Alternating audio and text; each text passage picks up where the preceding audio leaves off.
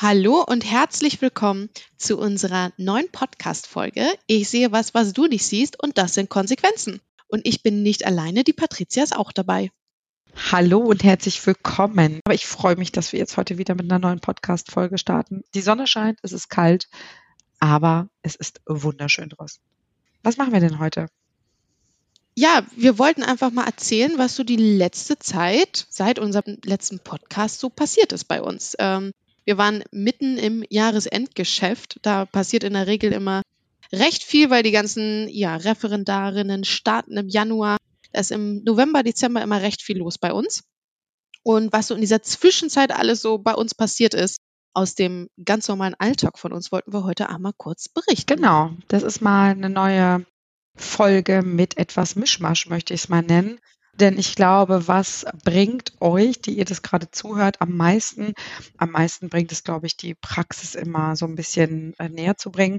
Und wenn wir uns Gedanken machen, worüber wir sprechen wollen, wollen wir immer so große Klopper raushauen. Aber ich glaube, darum geht es gar nicht. Es geht darum, wirklich jeden einzelnen Fall einfach mal zu zeigen.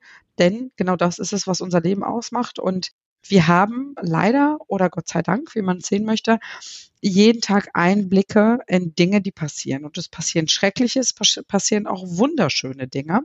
Und heute haben wir so ein Potpourri uns rausgesucht, um vielleicht, ja, die eine oder den anderen Zuhörer auch noch zu bewegen, sich um sich selbst zu kümmern. Denn darum geht es eigentlich, das ist Sinn und Zweck. Natürlich freuen wir uns, äh, wenn ihr euch bei uns auch meldet.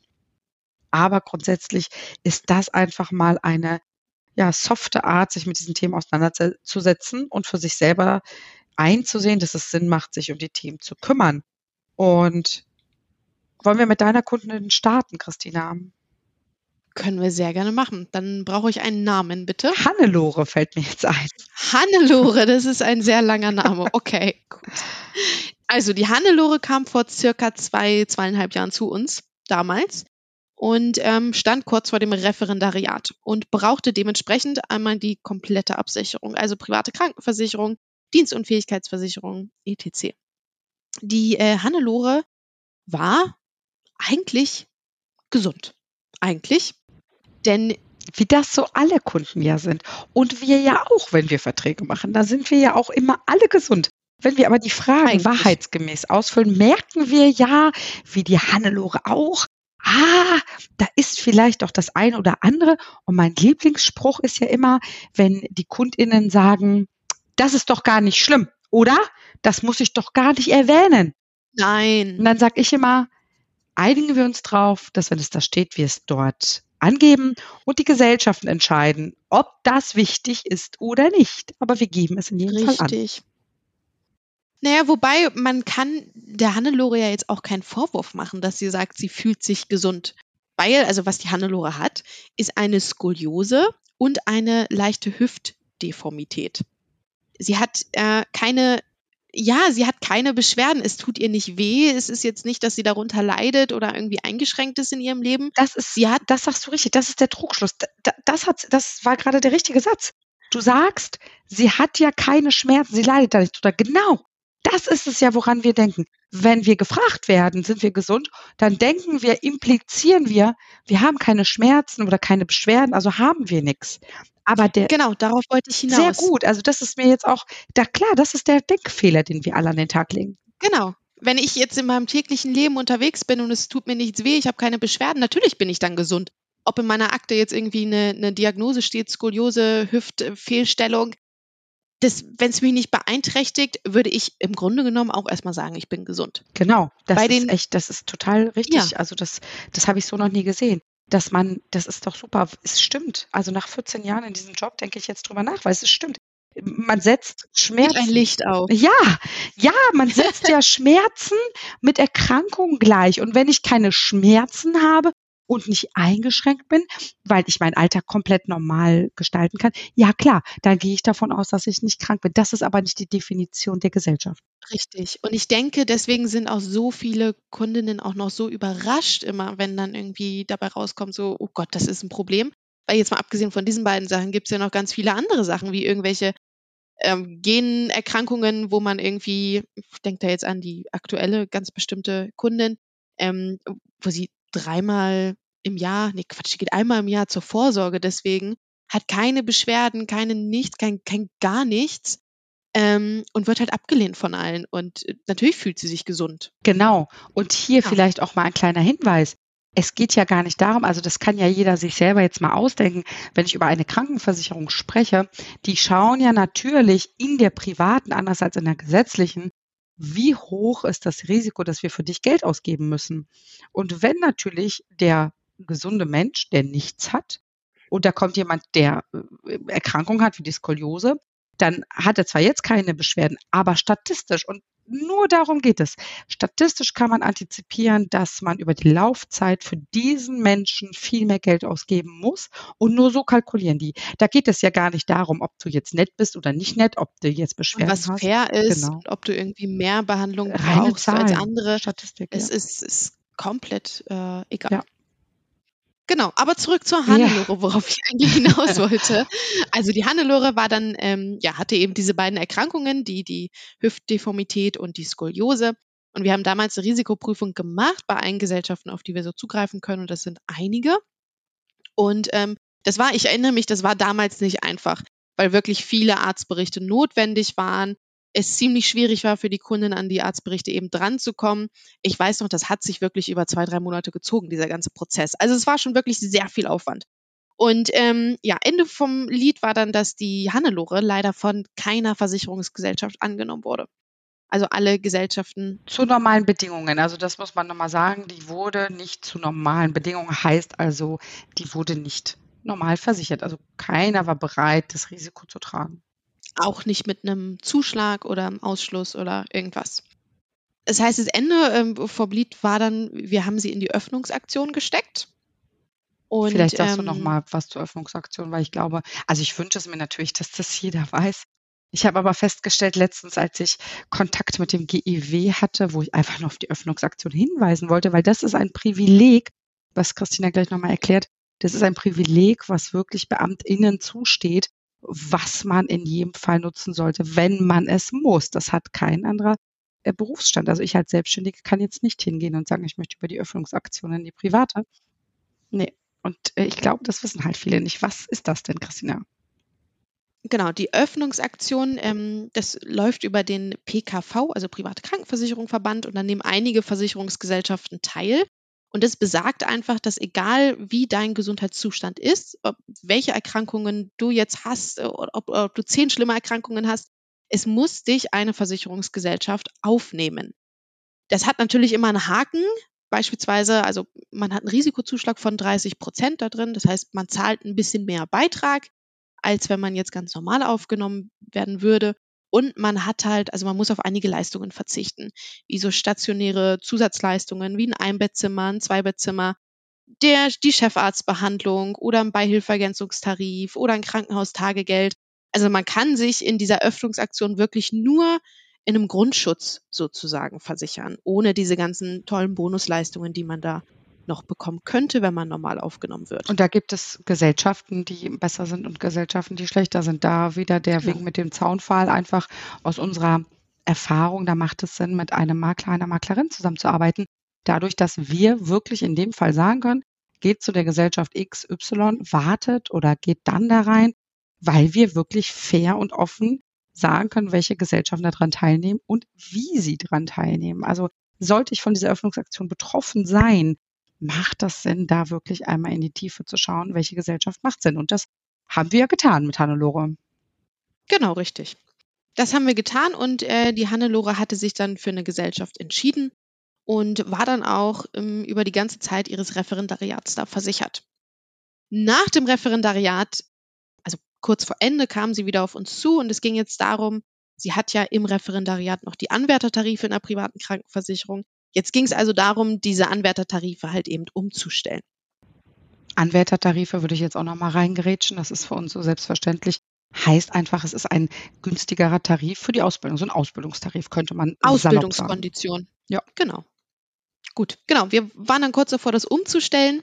Und dann dachten wir uns und die Kunde dachte sich, Moment, es war ja wirklich jetzt in den letzten Jahren überhaupt gar nichts mehr. Also die Kundin hatte jetzt nicht irgendwie nochmal eine Erkrankung hinzubekommen die hatte sich mal einen Finger geschnitten, war beim Arzt, also jetzt nichts Großartiges. Und mit ihrer Hüfte und ihrer Skoliose gab es halt auch keine Probleme, keine Untersuchungen, nichts. Trotzdem ist es ja noch eine Krankheit oder eine Erkrankung, die besteht. Also angeben muss man es trotzdem. Das heißt, was wir gemacht haben, ist, wir haben den ganzen Fall von vor zwei Jahren nochmal aufgerollt, haben nochmal alle Gesundheitsdaten aufgenommen und haben nochmal eine komplett neue Risikovoranfrage gestellt. Und ähm, jetzt kommt die große Riesenüberraschung.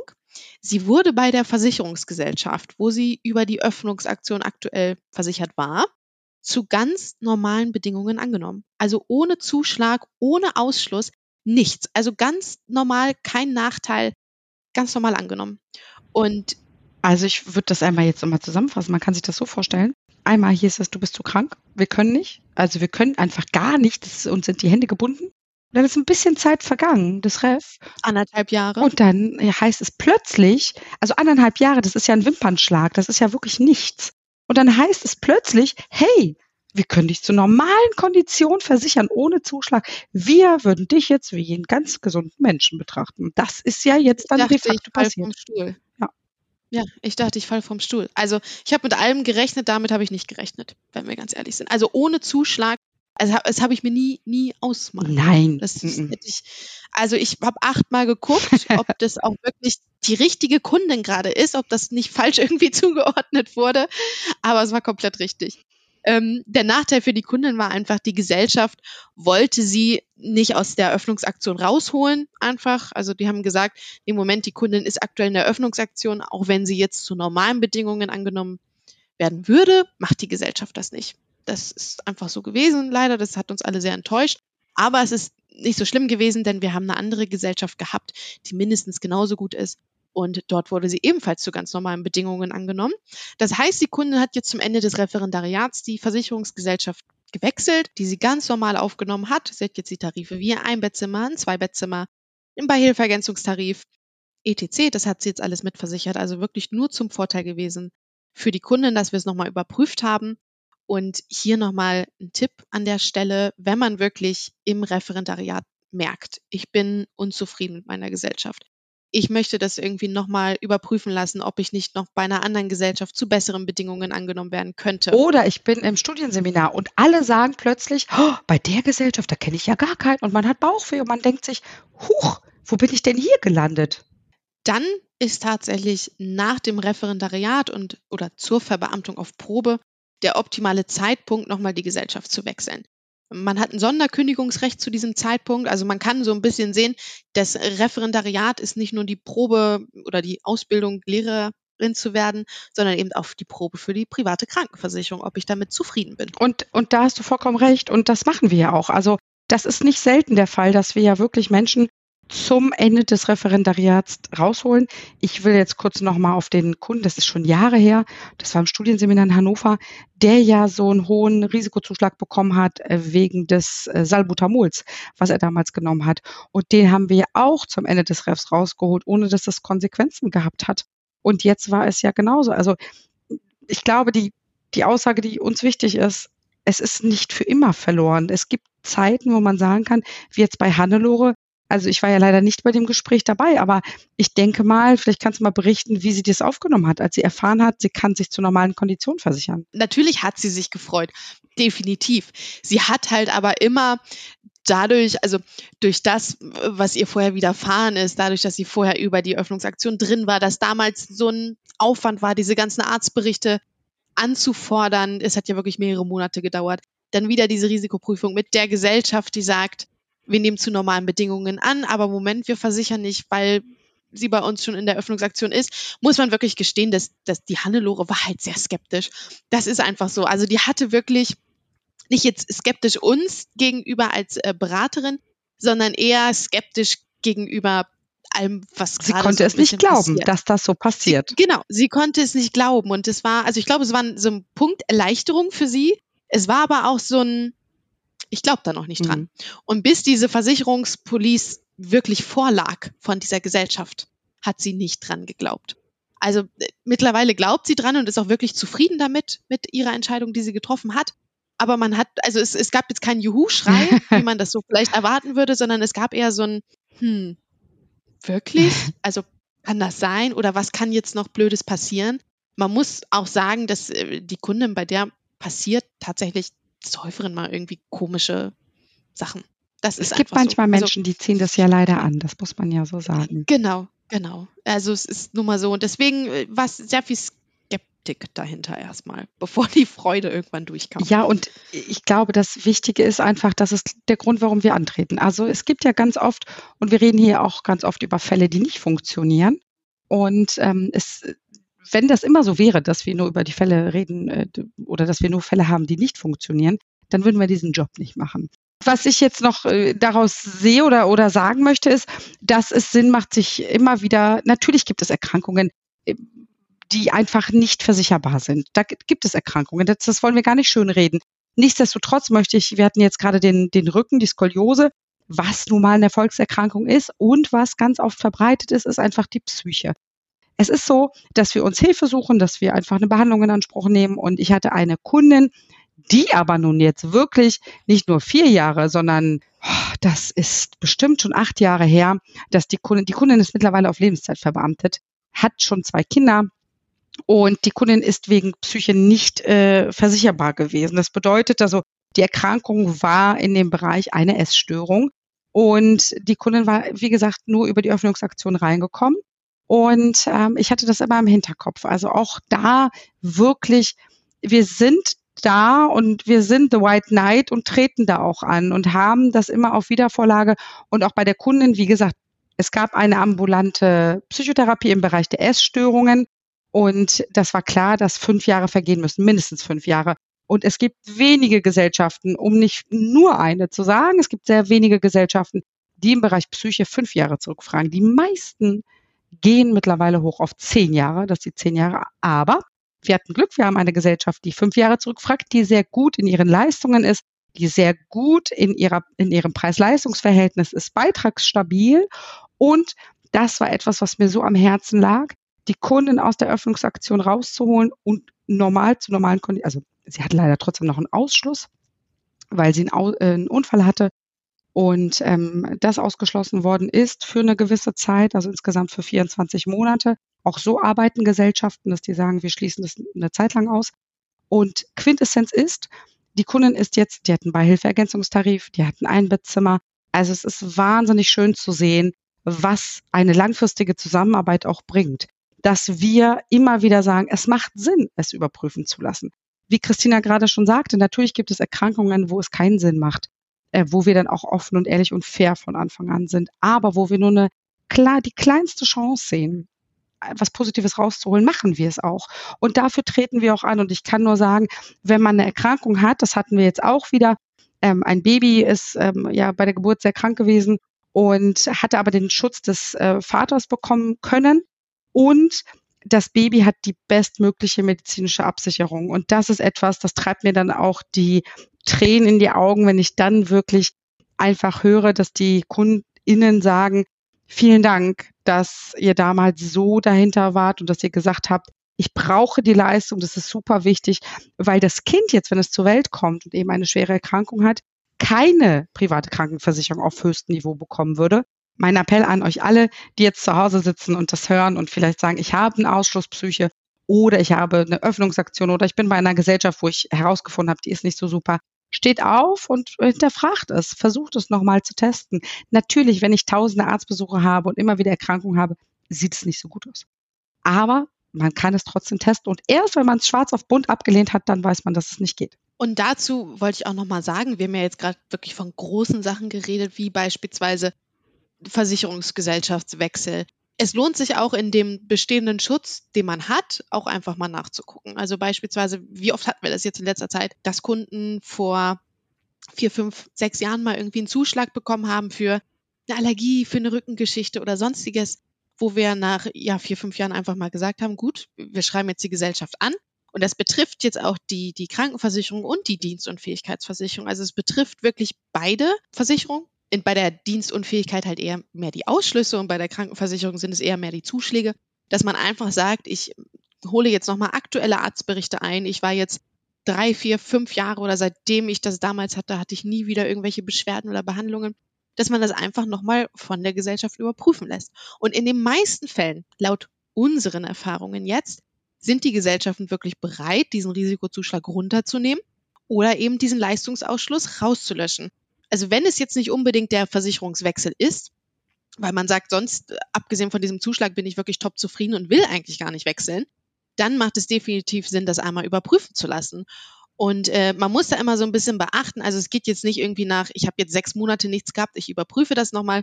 In der Regel gucken die schon so nach drei Jahren, manchmal sind auch schon zwei möglich, aber in der Regel würde ich schon so drei Jahre abwarten, bis ich irgendwie behandlungs- und beschwerdefrei bin.